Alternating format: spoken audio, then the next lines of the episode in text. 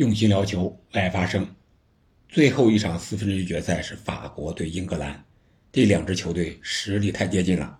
法国排名第四，英格兰排名第五。从牌面上看，也是确实十分的接近。每个球队都有相当的球星，都有决定比赛能力的人。特别是法国队这一块啊，姆巴佩现在有点新王登基的意思。只要他再夺冠，我想。那他就是下一个球王了，但是能不能呢？先看看他能不能迈过英格兰这一关。这里是喜马拉雅出品的《憨憨聊球》，我是憨憨。我个人觉得，姆巴佩在世界杯上踢的要比在大巴黎这俱乐部踢的聪明。他几乎就是一直把他放在这个进攻的左路，在那个区域射门，他最舒服、最习惯的位置。他摆正位置之后，这姆巴佩实力确实太强了。天下武功唯快不破呀！足球场上更是速度太快，一防一防不住，二防一甚至都防不住。那对于英格兰这条后防线会有多大的考验呢？我们看一下英格兰后防线对位姆巴佩的是谁？英格兰右边这一条边啊，前面是萨卡，然后中场这个四三三这个靠右边的是菲利普斯，然后右后卫呢是沃克。在协防一点的斯通斯，马奎尔呢应该是正面和吉鲁硬杠的那个人，因为马奎尔回追速度确实太慢了，豪猛转身这个毫不夸张，但是他的正面防守能力面对吉鲁这个大中锋应该是不吃亏的，至少在身高体重上是和吉鲁有一拼的，但是他灵活性似乎不如吉鲁，这个，但是我觉得吧，他们俩是一比一吧，应该是一个平手的关系。那主要还是姆巴佩这个点怎么防？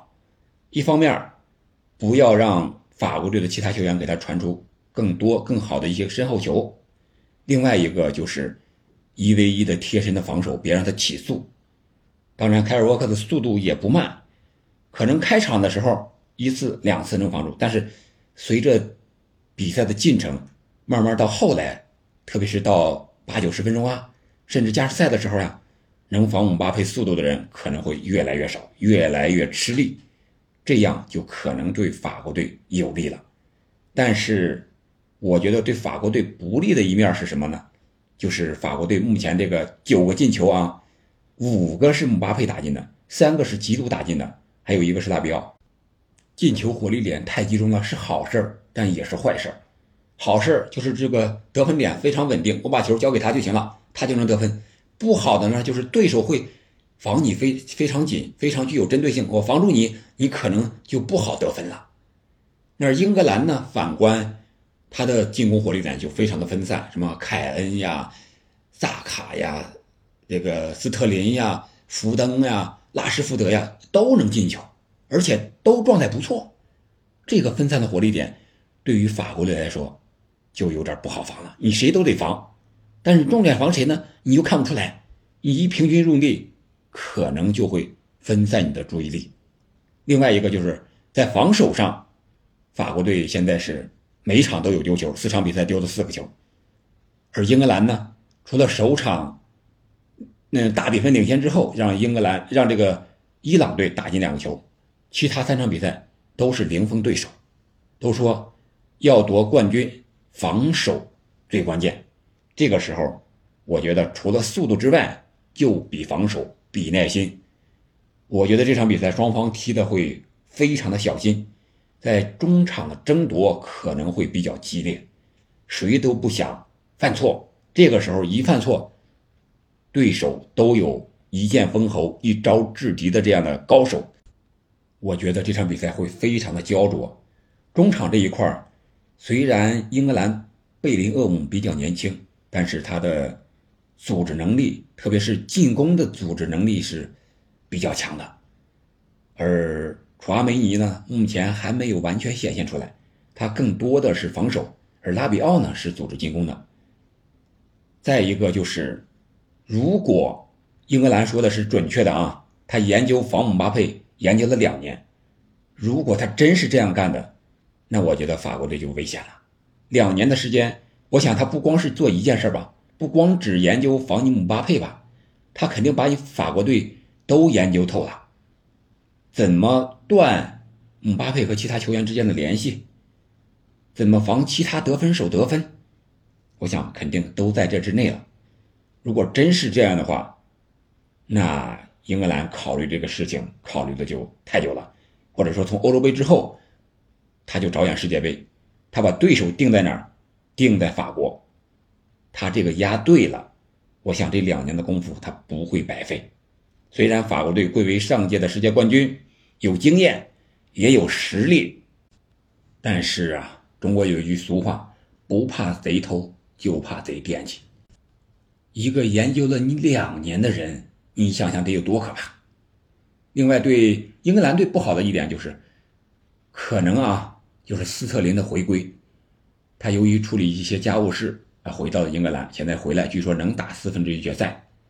斯特林，我觉得是英格兰队来说是福不是祸，是祸躲不过。他快乐足球，如果他回来再首发，那真不一定了。创造机会把握不住，不如福登啊，上福登，我觉得比斯特林首发要好一些。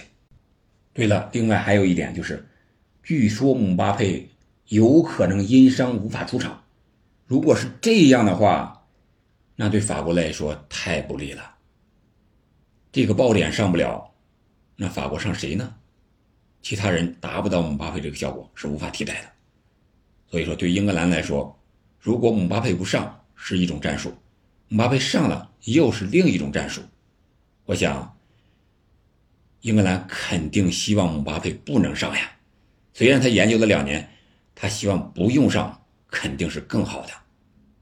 但是，我们按正常来分析，如果姆巴佩也上，双方都是最强的实力、最强的人员，我感觉啊，英格兰有可能会笑到最后。